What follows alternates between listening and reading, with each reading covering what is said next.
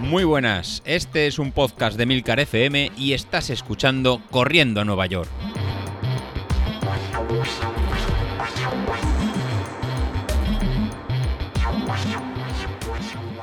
Muy buenos días, ¿cómo estáis? Soy José Luis. Lunes y toca revisión de, semana de entrenamiento.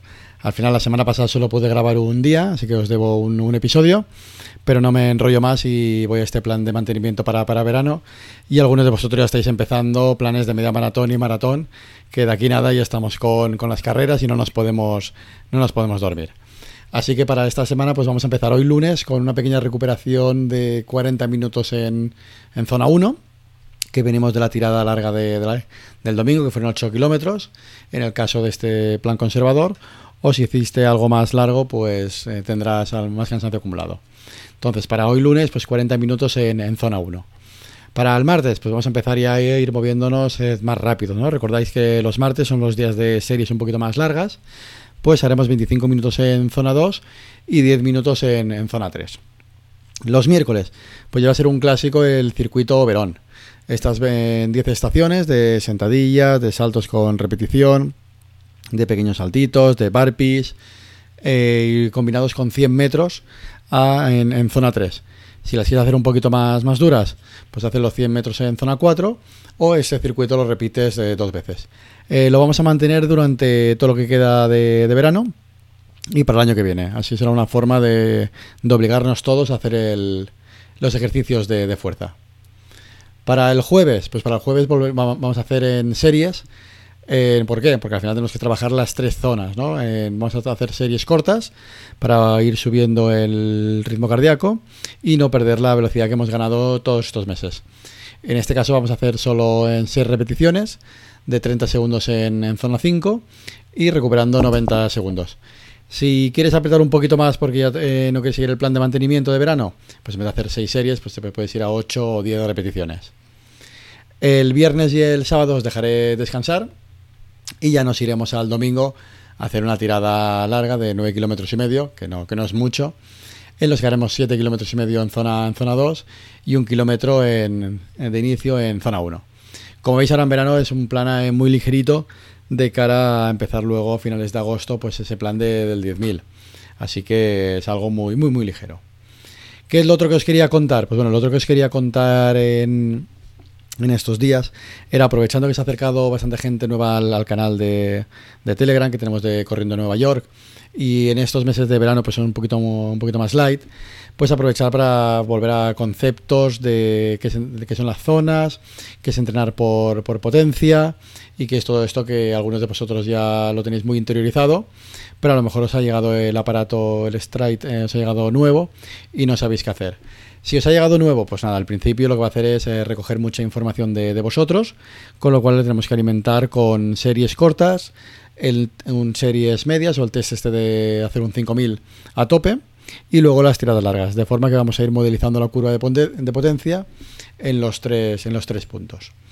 Y, eh, lo que os comentaba ¿no? de, estos, de estos conceptos, pues nada mejor que que realizar eh, una pequeña descripción de un pequeño libro que, está, que han sacado los de los de Stride, que explican un poquito los conceptos básicos de lo que es en, qué significa realmente en correr por, por potencia y exactamente para qué la para qué la medimos, ¿no? Un poquito por entender lo que lo que lo que es. Entonces al, principio el entrenamiento por, por potencia eh, se puede coger de dos, de, dos partes. Entonces, para entrenar por, por potencia, eh, realmente se, muchos de vosotros estáis entrenando o podéis, eh, podéis entrenar sin, eh, sin, sin, ni siquiera saber lo que es un, un, vatio. ¿no? Siempre estamos hablando en el grupo de potencia crítica, a cuántos vatios vamos, si sea a 300 vatios, 280 vatios. Pues bueno, se puede, se puede perfectamente seguir un plan de, entrenamiento sin saber el fundamento físico de ¿no? digamos, las ecuaciones que van por, por detrás. Simplemente con saber en qué zonas o en qué niveles tienes que, moverte, puede ser eh, suficiente. Un ejemplo claro eh, sería que todos sabemos perfectamente navegar por, por Internet sin saber realmente cómo funciona eh, en todos los protocolos de, las webs que hay por, por detrás. Pues exactamente pasaría por, por el entrenamiento por potencia. Podemos correr en ¿no? con, esta metodología, prepararnos un 5.000, un 10.000 o incluso una media maratón o un maratón entero, eh, simplemente sabiendo en qué niveles eh, tenemos que, trabajar. Entonces, si no estás interesado en, qué funciona o lo que hay detrás, pues posiblemente los próximos minutos de lo que te voy a contar pues no te van a, no te van a interesar y puedes dejar aquí el, episodio. Si realmente quieres ir un poquito más allá y saber realmente en qué se basa este potenciómetro, si se puede adaptar para, para ti, pues nada, te, invito a que, a que te quedes y a ver si soy capaz de, de explicarte realmente en qué funciona y qué es lo que, lo que está detrás de los medidores de, potencia y de este tipo de entrenamiento. Entrando un poquito en materia, el vatio es la unidad física utilizada para, indicar la medida de la, potencia. Y al final la, potencia es la energía en consumida por, segundos. Eh, para todos nosotros es fácil, fácil ver que la, energía que, todos sabemos ¿no? que necesitamos energía para, correr. ¿no? cada vez que, corremos, pues vamos gastando las, ¿no? estas energías que tenemos en nuestro cuerpo. Y como es lógico, eh, necesitamos más energía pues, para correr una, maratón que para correr un, un 5000. Y cuando más rápido vamos, pues más energía vamos gastando. Al final, esta, esta energía eh, que utilizamos pues, se puede expresar tanto en vatios o como en, kilojulios. Por tanto, al final los, vatios que vamos a tener del stride, simplemente lo que va a representar es el, va a expresar en un número pues el consumo de, energía que podemos por segundo.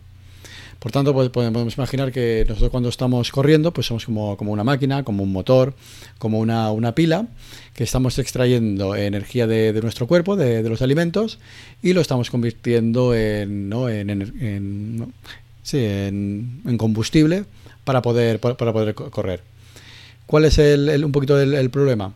Pues al final que en esta conversión de energía en, movimiento, pues que cada cuerpo pues funciona de un poco, un poco distinto al final sería pues como en pues un coche que de, toda la gasolina que quema, pues toda no se convierte en velocidad de energía. Pues a nosotros nos pasa un poco, un poco lo mismo. Y cada uno de, nosotros pues va a actuar un, poco, de una forma en distintas. Y va a depender un poco de, nuestro rendimiento, de nuestra técnica, de nuestra longitud de zancada, tiempo de contacto con el suelo, de la, de la temperatura, de cómo puede ir una, una, carrera o de combinaciones distintas, que esta energía que nosotros obtenemos de los alimentos y de nuestros cuerpos, al final se, tras, se transforme en, velocidad. Por tanto, esta diferencia es lo que va a hacer que cada uno de nosotros, a veces a igualdad de, potencia, pues cada uno pues vaya a una velocidad determinada.